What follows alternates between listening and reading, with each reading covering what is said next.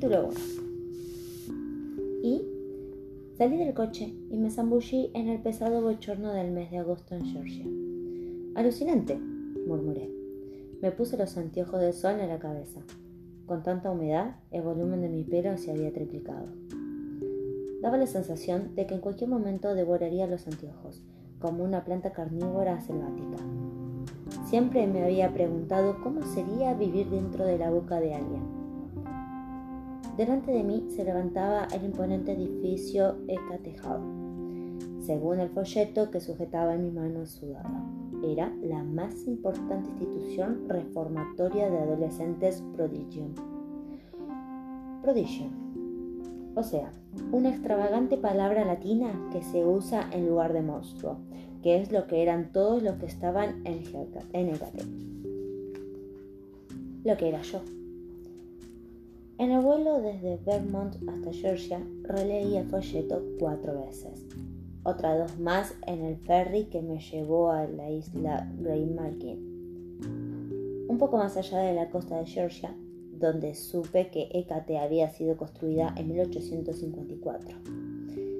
Y una última vez mientras el coche de alquiler serpenteaba a través del camino de conchas y gravilla que comunicaba la costa con el estacionamiento de la escuela. A esa altura ya debía saberlo de memoria, pero así, y todo lo leía compulsivamente y no lo soltaba, como si fuera mi mantita preferida o algo así. El propósito del Instituto de Catejal es proteger e instruir a los jóvenes metamorfos, brujas y que han usado sus habilidades con imprudencia y han puesto en peligro la integridad de la sociedad de protección. No me parece que haya puesto a las otras brujas en peligro solo por ayudar a una chica a conseguir pareja, le dije a mi madre entornando los ojos, mientras tomábamos mis cosas del baúl del coche. Le había estado dando vueltas a esa idea desde que había recibido el folleto informativo, pero no había dicho lo que realmente pensaba hasta ese momento. Mamá se había pasado todo el vuelo fingiendo que dormía, probablemente para evitar mi mala cara. Sof, sabes bien que no se trata solamente de esa chica. También está aquel chico de Delaware que acabó con el brazo roto el profesor de Arizona al que intentaste hacer que olvidara un examen. Mamá, pero si al final recuperó la memoria, dije. Bueno, casi toda. Mi madre suspiró y tiró de un baúl hecho polvo que habíamos comprado en una tienda de beneficencia. Tu padre y yo te habíamos advertido muchas veces sobre las consecuencias de usar tus poderes. Créeme, esto me gusta menos que a ti. Aquí estarás con, con jóvenes como tú. O sea, con otros apestados. Me colgué de voz al hombro. Mi madre se quitó los anteojos de sol y me miró fijamente. Tenía aspecto cansado y unas gruesas arrugas alrededor de la boca que nunca antes le había visto. Mamá tenía casi 40 años, pero aparentaba 10 menos. Tú no eres una apestada, Sophie. Levantamos el baúl entre las dos. Solo has cometido algunos errores. A decir verdad, lo de ser una bruja no era tan fantástico como había creído. Para empezar, no volaba por ahí montada en una escoba. Cuando adquirí mis poderes, le pregunté a mi madre si me permitiría hacerlo. Ella me contestó que siguiera tomando el autobús, como todo el mundo. Además, no tenía un libro de hechizos ni un gato que hablara porque soy alérgica, y en caso de que tuviera que buscar un ojo de salamandra, no sabría ni por dónde empezar. Eso sí, puedo hacer magia. Es una habilidad que tengo desde los 12 años, la edad en que, según dice el folleto informativo, empapado en el sudor de mis manos, empiezan todos los prodigios. Debe tener algo que ver con la pubertad, supongo.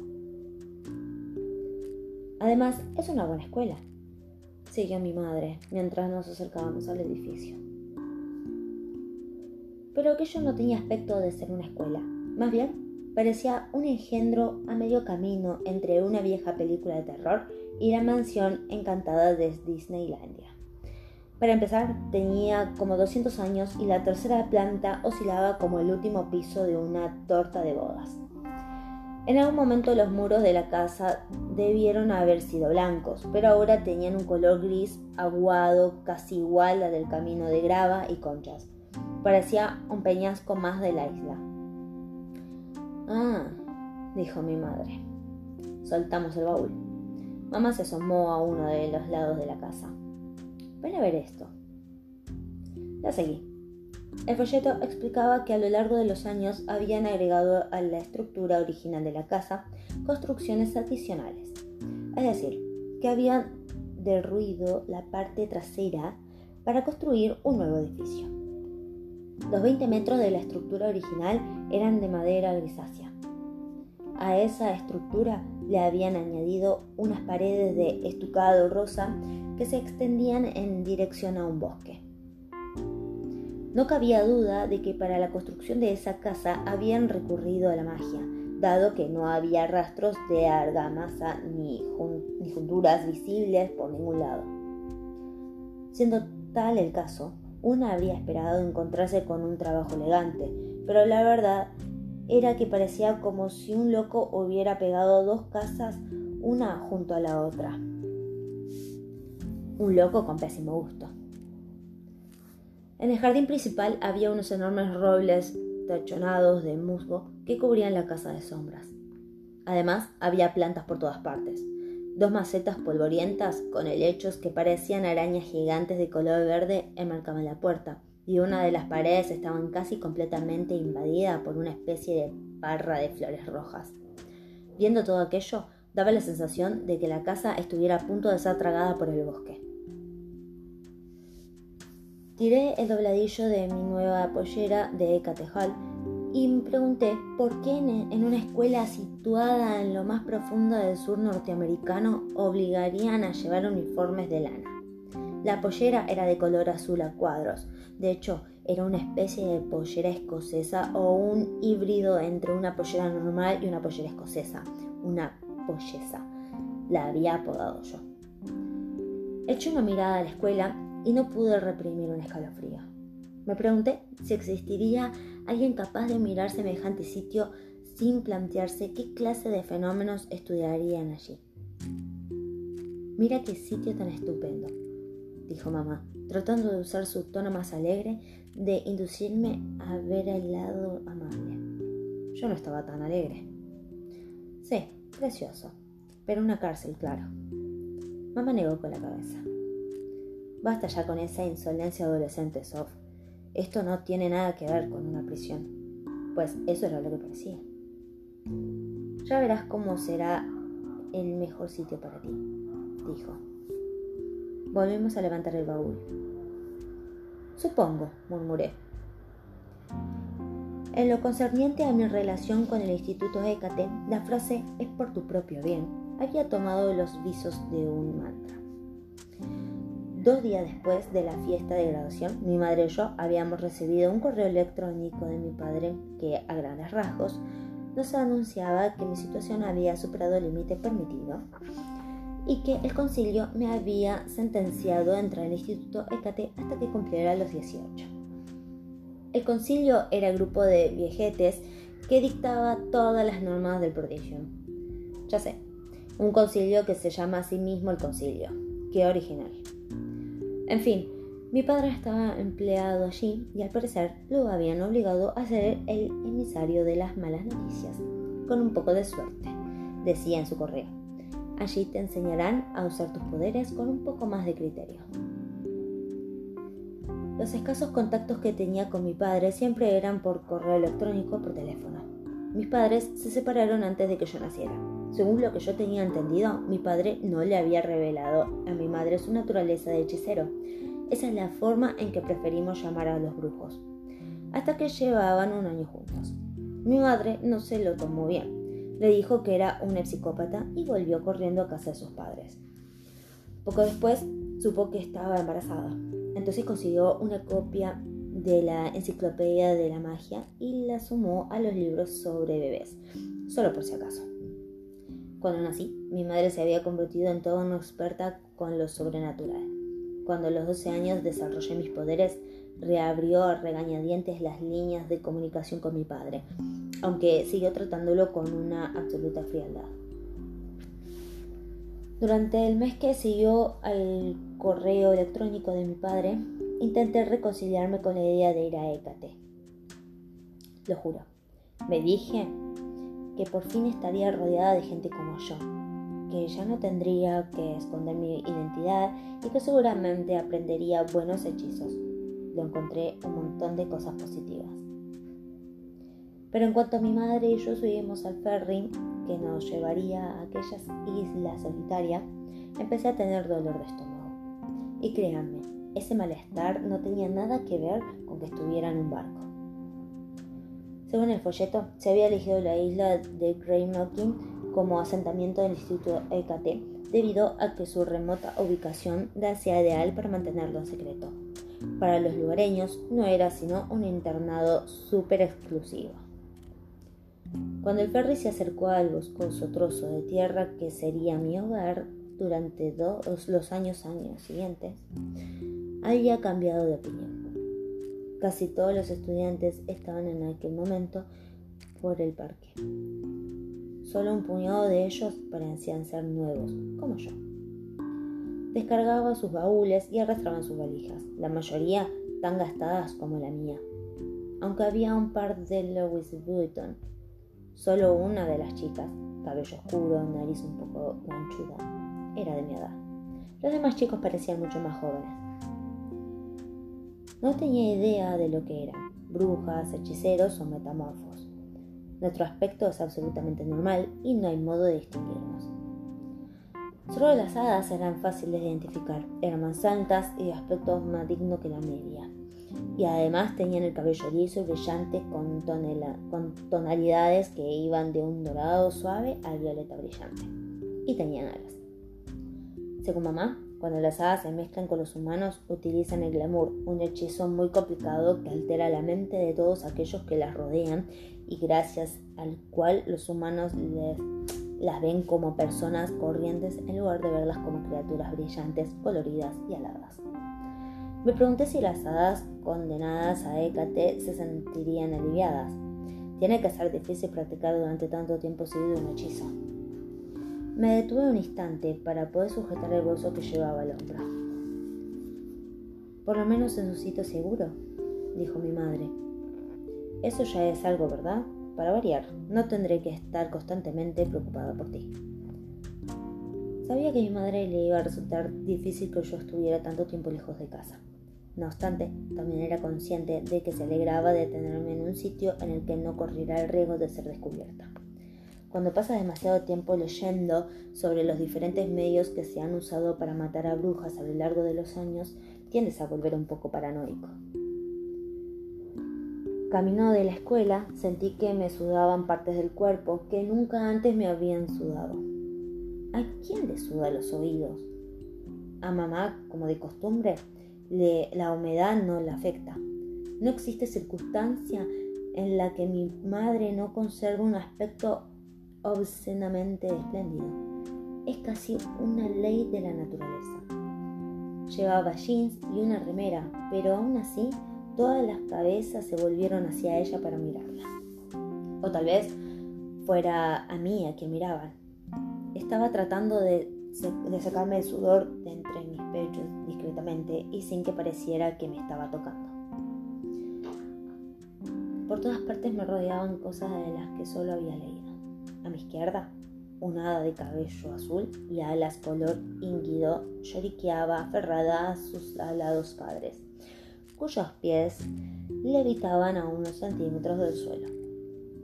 Unas lágrimas cristalinas caían de las alas de la niña y los dedos de sus pies flotaban sobre un charco azul marino. Caminamos bajo los viejos árboles inmensos. A la sombra, la temperatura disminuía medio grado. Ya pisábamos los escalones de entrada cuando resonó en la pesadez del aire un aullido sobrenatural. Mi madre y yo dimos media vuelta rápidamente y vimos aquella, aquella cosa que les gruñía a dos adultos de aspecto completamente frustrado. No estaban asustados, solo enfadados. o ni siquiera eso. Un licántropo.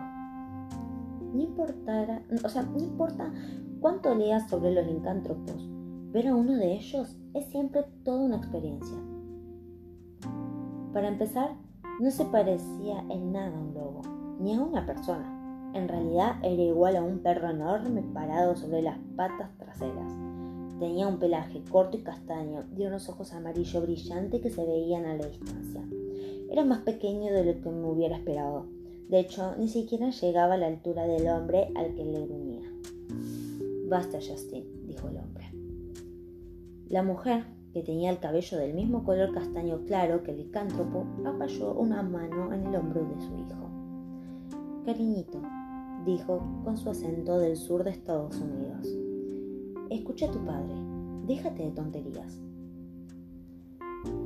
El licántropo, eh, Justin, se calmó por un momento y le dio la cabeza como si fuera un cocker español y, uno, y no una bestia degolladora. La idea me hizo reír por lo bajo.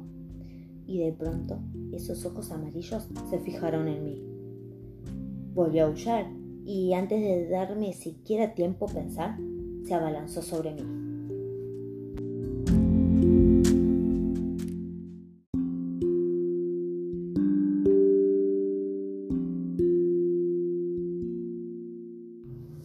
Capítulo 1 Salí del coche y me zambullí en el pesado bochorno del mes de agosto en Georgia. Alucinante, murmuré. Me puse los anteojos de sol en la cabeza. Con tanta humedad, el volumen de mi pelo se había triplicado. Daba la sensación de que en cualquier momento devoraría los anteojos, como una planta carnívora selvática. Siempre me había preguntado cómo sería vivir dentro de la boca de alguien Delante de mí se levantaba el imponente edificio Ecatejado, según el folleto que sujetaba en mi mano sudada. Era la más importante institución reformatoria de adolescentes Prodigium. Prodigium. O sea, una extravagante palabra latina que se usa en lugar de monstruo, que es lo que eran todos los que estaban en Ecate. Lo que era yo. En el vuelo desde Vermont hasta Georgia releí el folleto cuatro veces, otras dos más en el ferry que me llevó a la isla Greymalkin, un poco más allá de la costa de Georgia, donde supe que Ecate había sido construida en 1854. Y una última vez mientras el coche de alquiler serpenteaba a través del camino de conchas y gravilla que comunicaba la costa con el estacionamiento de la escuela.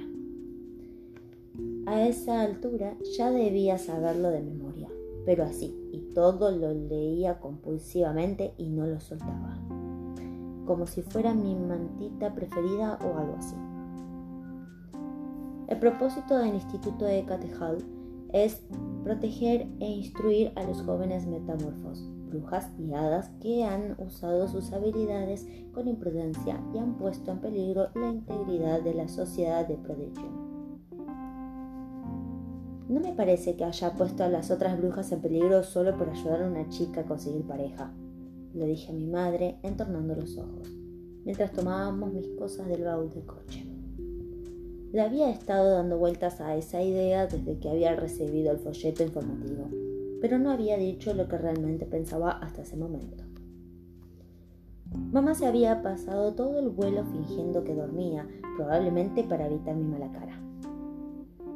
Sof, sabes bien que no se trata solamente de esa chica. También está aquel chico de Delaware que acabó con el brazo roto, el profesor de Arizona al que intentaste hacer que olvidara un examen. Mamá, pero si al final recuperó la memoria, dije. Bueno, casi toda. Mi madre suspiró y tiró de un baúl hecho polvo que habíamos comprado en una tienda de beneficencia. Tu padre y yo te habíamos advertido muchas veces sobre las consecuencias de usar tus poderes. Créeme, esto me gusta menos que a ti. Aquí estarás con. con jóvenes como tú. O sea, con otros apestados. Me colgué de gozo al hombro. Mi madre se quitó los anteojos de sol y me miró fijamente. Tenía aspecto cansado y unas gruesas arrugas alrededor de la boca que nunca antes le había visto. Mamá tenía casi 40 años, pero aparentaba 10 menos. Tú no eres una pestada, Sophie. Levantamos el baúl entre las dos. Solo has cometido algunos errores. A decir verdad, lo de ser una bruja no era tan fantástico como había creído. Para empezar, no volaba por ahí montada en una escoba. Cuando adquirí mis poderes, le pregunté a mi madre si me permitiría hacerlo. Ella me contestó que siguiera tomando el autobús, como todo el mundo. Además, no tenía un libro de hechizos ni un gato que hablara porque soy alérgica, y en caso de que tuviera que buscar un ojo de salamandra, no sabría ni por dónde empezar. Eso sí, puedo hacer magia. Es una habilidad que tengo desde los 12 años, la edad en que, según dice el folleto informativo, empapado en el sudor de mis manos, empiezan todos los prodigios. Debe tener algo que ver con la pubertad, supongo. Además, es una buena escuela, siguió mi madre mientras nos acercábamos al edificio. Pero aquello no tenía aspecto de ser una escuela, más bien parecía un engendro a medio camino entre una vieja película de terror y la mansión encantada de Disneylandia. Para empezar, tenía como 200 años y la tercera planta oscilaba como el último piso de una torta de bodas. En algún momento los muros de la casa debieron haber sido blancos, pero ahora tenían un color gris aguado, casi igual al del camino de grava y conchas. Parecía un peñasco más de la isla. Ah, dijo mi madre. Soltamos el baúl. Mamá se asomó a uno de los lados de la casa. Ven a ver esto. La seguí. El folleto explicaba que a lo largo de los años habían agregado a la estructura original de la casa construcciones adicionales. Es decir, que habían derruido la parte trasera para construir un nuevo edificio. Los 20 metros de la estructura original eran de madera grisácea. A esa estructura le habían añadido unas paredes de estucado rosa que se extendían en dirección a un bosque. No cabía duda de que para la construcción de esa casa habían recurrido a la magia, dado que no había rastros de argamasa ni, ni junturas visibles por ningún lado. Siendo tal el caso, una habría esperado encontrarse con un trabajo elegante, pero la verdad era que parecía como si un loco hubiera pegado dos casas una junto a la otra. Un loco con pésimo gusto. En el jardín principal había unos enormes robles tachonados de musgo que cubrían la casa de sombras. Además, había plantas por todas partes, Dos macetas polvorientas con helechos que parecían arañas gigantes de color verde enmarcaban la puerta, y una de las paredes estaba casi completamente invadida por una especie de parra de flores rojas.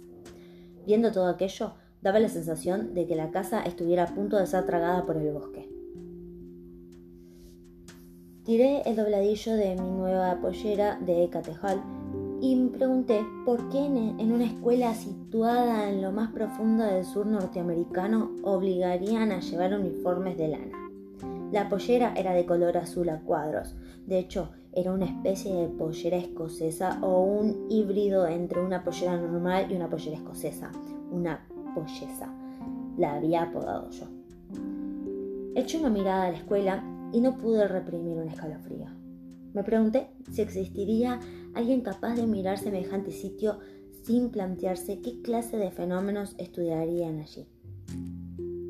Mira qué sitio tan estupendo, dijo mamá, tratando de usar su tono más alegre de inducirme a ver el lado amable. Yo no estaba tan alegre.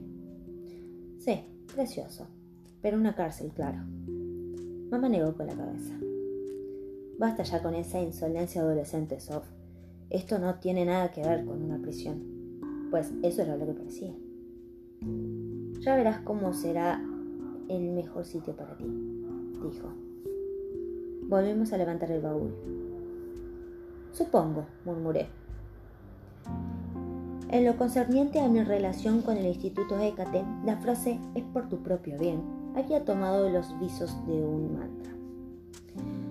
Dos días después de la fiesta de graduación, mi madre y yo habíamos recibido un correo electrónico de mi padre que, a grandes rasgos, nos anunciaba que mi situación había superado el límite permitido y que el concilio me había sentenciado a entrar al instituto ECATE hasta que cumpliera los 18.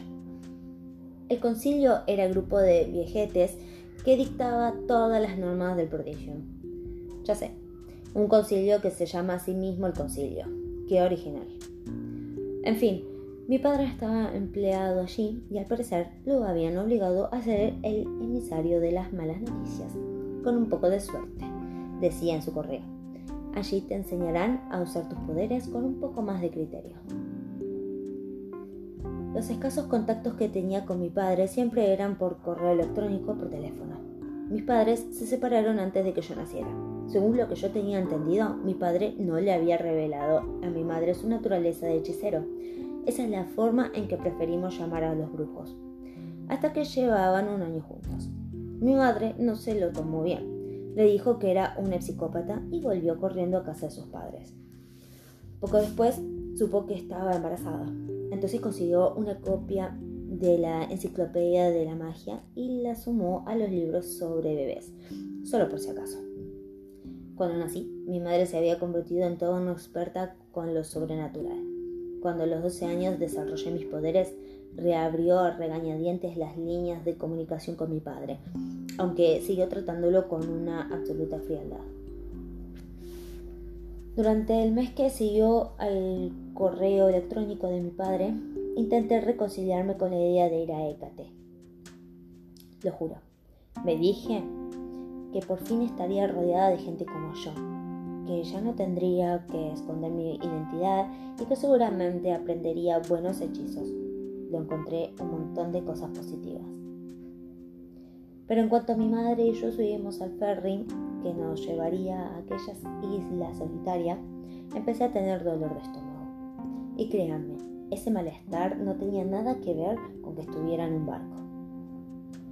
Según el folleto, se había elegido la isla de Greymocking como asentamiento del Instituto EKT, debido a que su remota ubicación la hacía ideal para mantenerlo en secreto. Para los lugareños no era sino un internado súper exclusivo. Cuando el ferry se acercó al boscoso trozo de tierra que sería mi hogar durante los años, años siguientes, había cambiado de opinión. Casi todos los estudiantes estaban en aquel momento por el parque. Solo un puñado de ellos parecían ser nuevos, como yo. Descargaban sus baúles y arrastraban sus valijas, la mayoría tan gastadas como la mía. Aunque había un par de Louis Vuitton Solo una de las chicas, cabello oscuro, nariz un poco ganchuda, era de mi edad. Los demás chicos parecían mucho más jóvenes. No tenía idea de lo que eran, brujas, hechiceros o metamorfos. Nuestro aspecto es absolutamente normal y no hay modo de distinguirnos. Solo las hadas eran fáciles de identificar, eran más altas y de aspecto más digno que la media y además tenían el cabello liso y brillante con, con tonalidades que iban de un dorado suave al violeta brillante. Y tenían alas. Según mamá, cuando las hadas se mezclan con los humanos, utilizan el glamour, un hechizo muy complicado que altera la mente de todos aquellos que las rodean y gracias al cual los humanos las ven como personas corrientes en lugar de verlas como criaturas brillantes, coloridas y aladas. Me pregunté si las hadas condenadas a Hécate se sentirían aliviadas. Tiene que ser difícil practicar durante tanto tiempo seguido un hechizo. Me detuve un instante para poder sujetar el bolso que llevaba al hombro. Por lo menos en su sitio seguro, dijo mi madre. Eso ya es algo, ¿verdad? Para variar, no tendré que estar constantemente preocupada por ti. Sabía que a mi madre le iba a resultar difícil que yo estuviera tanto tiempo lejos de casa. No obstante, también era consciente de que se alegraba de tenerme en un sitio en el que no corriera el riesgo de ser descubierta. Cuando pasas demasiado tiempo leyendo sobre los diferentes medios que se han usado para matar a brujas a lo largo de los años, tiendes a volver un poco paranoico. Camino de la escuela, sentí que me sudaban partes del cuerpo que nunca antes me habían sudado. ¿A quién le suda los oídos? A mamá, como de costumbre, la humedad no la afecta. No existe circunstancia en la que mi madre no conserve un aspecto obscenamente espléndido. Es casi una ley de la naturaleza. Llevaba jeans y una remera, pero aún así todas las cabezas se volvieron hacia ella para mirarla. O tal vez fuera a mí a quien miraban. Estaba tratando de, de sacarme el sudor de entre mis pechos discretamente y sin que pareciera que me estaba tocando. Por todas partes me rodeaban cosas de las que solo había leído. A mi izquierda, una hada de cabello azul y alas color ínguido lloriqueaba aferrada a sus alados padres, cuyos pies levitaban a unos centímetros del suelo.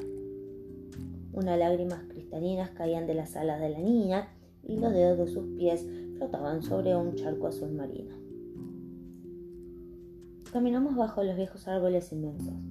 A la sombra, la temperatura disminuía medio grado. Ya pisábamos los escalones de entrada cuando resonó en la pesadez del aire un aullido sobrenatural. Mi madre y yo dimos media vuelta rápidamente y vimos aquella, aquella cosa que les gruñía a dos adultos de aspecto completamente frustrado. No estaban asustados, solo enfadados, o ni siquiera eso. Un licántropo. No importara, o sea, no importa cuánto leas sobre los licántropos, ver a uno de ellos es siempre toda una experiencia. Para empezar, no se parecía en nada a un lobo, ni a una persona. En realidad era igual a un perro enorme parado sobre las patas traseras.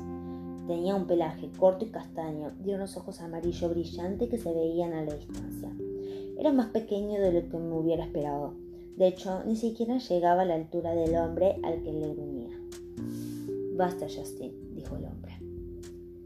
La mujer, que tenía el cabello del mismo color castaño claro que el licántropo, apoyó una mano en el hombro de su hijo. Cariñito, dijo con su acento del sur de Estados Unidos. Escucha a tu padre, déjate de tonterías. El licántropo, eh, Justin, se calmó por un momento y le dio la cabeza como si fuera un cocker español y, uno, y no una bestia degolladora. La idea me hizo reír por lo bajo. Y de pronto esos ojos amarillos se fijaron en mí. Volvió a aullar y antes de darme siquiera tiempo a pensar, se abalanzó sobre mí.